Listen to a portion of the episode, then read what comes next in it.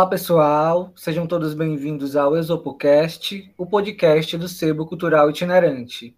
Eu sou Genilson da Conceição Oliveira, sou estudante do curso de Filosofia e bolsista do projeto. Olá, pessoal. Eu sou Hermínio de Souza Nascimento, sou professor do curso de Filosofia da UVA e atualmente estou coordenador do Sebo Cultural Itinerante. Oi, pessoal. Eu sou a professora Priscila Pontes Bezerra Mendes, sou professora de filosofia, colaboradora do Sebo Cultural Itinerante. Olá, pessoal. Eu me chamo Clarice Gomes de Souza, sou estudante do curso de filosofia da UVA e também sou bolsista do projeto. E afinal, o que é isso, Sebo Cultural Itinerante? Genilson, para responder essa pergunta, eu me recordo de uma reunião que realizamos no mês de maio de 2019 com a equipe de organização do evento Filosofia da Técnica e Educação. Naquele momento, a equipe eh, estava tentando encontrar mecanismo para conseguir recursos para realizar o evento. E foi aí que surgiu a ideia da gente procurar arrecadar livros e vender durante todo o, o período da programa da, da, de inscrição do evento para poder é, pagar as despesas que iríamos ter é, naquele momento. O evento aconteceu no mês de agosto, do dia 6 ao dia 8, e durante a, o, o evento, né, o pré-evento e durante o evento, se percebeu uma movimentação bastante é, interessante entre os alunos, os professores e também pessoas de outras cidades, simpatizantes da proposta, é, é, envolvidas com essa um, com a, a, doação e também a compra de livros. Após o evento, né, a, a equipe de organização se reuniu e fez a avaliação dizendo que um dos pontos fortes do evento foi exatamente essa dinâmica que o, o, o SEBO deu durante todas as atividades. Naquele, naquele momento, a gente avaliando que o SEBO tinha contribuído para realizar o evento, e aí nós começamos a pensar em outras possibilidades de, de, de uso de, desse sebo para colaborar com o curso colaborar com a formação dos nossos alunos é, da UVA. A partir daí, nós conseguimos já uma madrinha, né? O nome de Margarete é, Muniz, que nos convidou para participar de um encontro é, da feira da FENAIVA, no Centro de Convenções aqui em Sobral. Aí nós é, nos apresentou aos, aos a, a, coordenadora do evento, e aí nós cumprimos com tudo aquilo que foi exigido e nós passamos a participar da 32ª feira é, da FENAIVA, no Centro de Convenções, e durante esse evento, né, que é uma feira de negócio aqui da, da região, é, do, do, da região do Vale do Acaraú, nós estávamos entre pessoas de diversas áreas da, é, da economia do, do, da região, e nós lá fazendo uma exposição de livros e as professoras Priscila Ponte Bezerra e Lucinete Chagas Nascimento resolveram dinamizar mais ainda o momento, criando jogos educativos e fazendo atividades com os participantes. Naquele, naquela feira, é, o Sebo Cultural ganhou visibilidade e vários convites surgiram. E aí nós passamos a participar de semana de curso, como foi o caso da feira da, de negócio da, do curso de administração, a semana de letras e outros cursos uh, e outros eventos realizados pelos grupos de estudos e de pesquisas da Universidade Estadual Vale do Acaraú. Então, esse projeto, inicialmente, ele articulou né, os diversos grupos de pesquisas que nós tínhamos, sobretudo o de filosofia da técnica e o ensino de filosofia na atualidade. Esses grupos de estudos de pesquisas eram coordenados por Marcos César Souza Melo, Priscila Pontes Bezerra, Hermínio de Souza Nascimento e o professor Francisco Romo Aldiniz.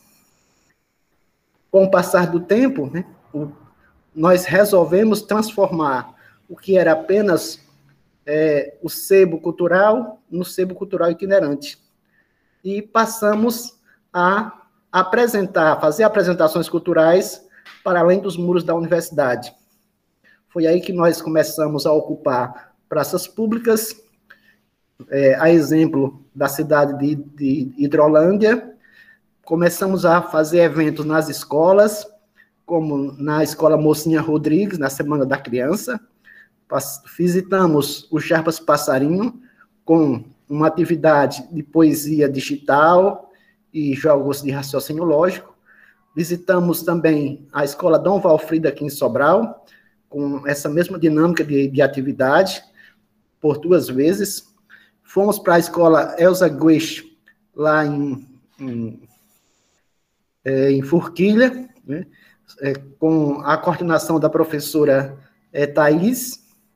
Fomos a Fortaleza, ao programa de pós-graduação em educação, sobretudo né, do, na, na área, na linha de filosofia e sociologia da educação, e outras, outros convites é, surgiram e nós começamos a fazer o planejamento dessas atividades para o ano seguinte, e aí veio a pandemia.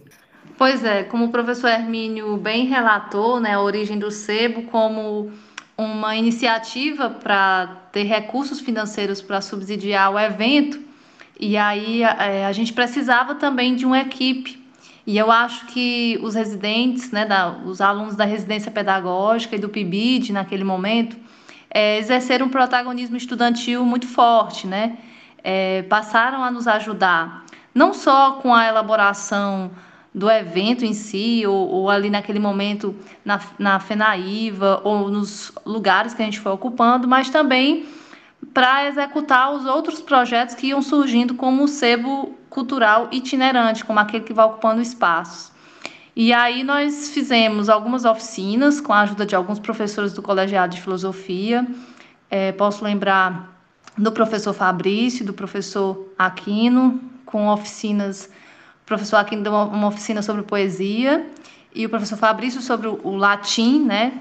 É, eu acho assim, muito vagamente, só lembrança mesmo, mas depois disso a gente começou a chamar os egressos, porque aí o sebo também foi abraçando, não só nós que já estávamos na universidade, mas nós precisávamos também relembrar os egressos, os ex-alunos que eram professores da rede estadual né, aqui no Ceará.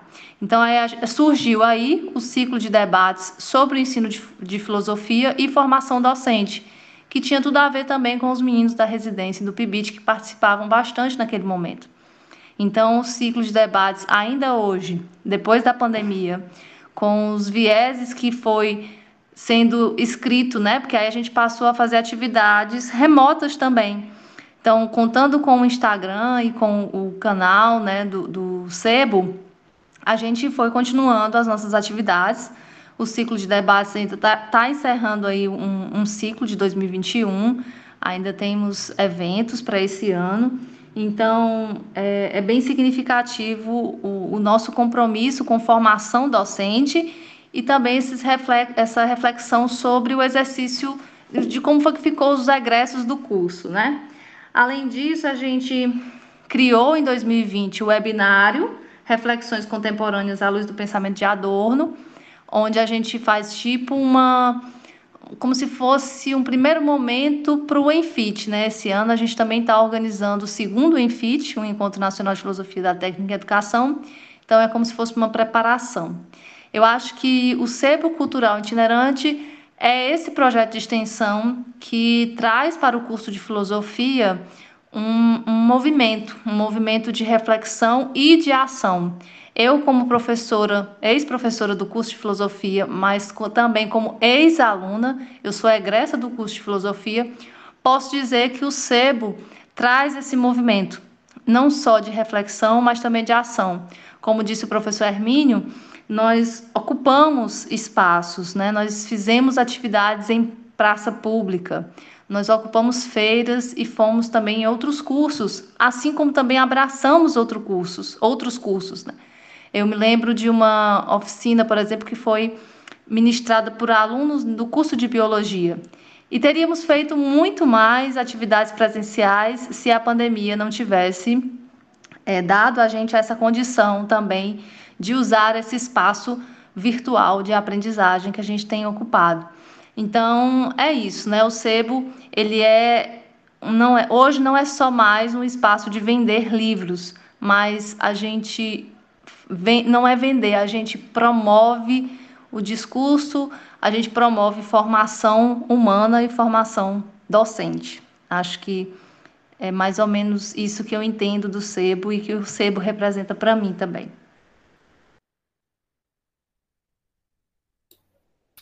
Então, eu faço parte do projeto desde o início, né, quando estávamos organizando o Enfit. Mas apenas este ano eu estou como bolsista remunerado pelo PBPU Extensão. Eu sou a pessoa que fica gerenciando as redes sociais do projeto. E desde o ano passado com a companhia da Clarice, né? Eu sou a pessoa que fica por trás do YouTube, por trás do Instagram, no e-mail, tá? Eu já ministrei oficinas, viajei com o sebo para Fortaleza, para Forquilha e para Hidrolândia, né? Fazendo oficinas, também assistindo às oficinas, participando, né, desses momentos que o sebo proporciona. O projeto gerou em mim um afeto bem maior pelo curso de filosofia né, e também pela educação. É, minha relação com o sebo começou ano passado, quando eu entrei como bolsista, né? É, eu não tinha tanto conhecimento do projeto. Eu via, sim, os integrantes do projeto nos eventos da UVA. Era uma coisa, assim, muito, para mim, parecia um pouco muito distante.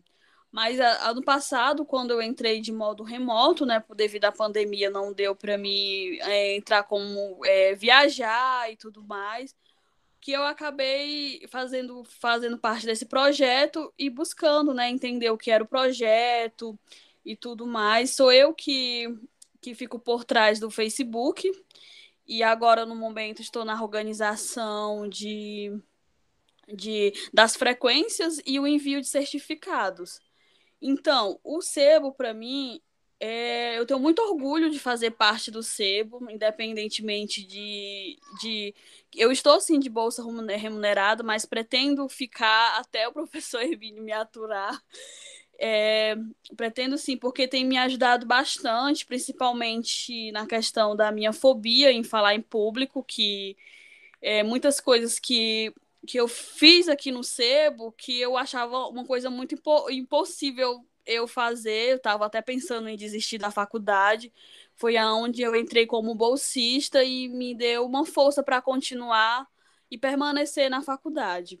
E esse foi o nosso primeiro episódio do Exopocast, um episódio para apresentar para vocês o que é o projeto de extensão Sebo Cultural Itinerante. Até a próxima!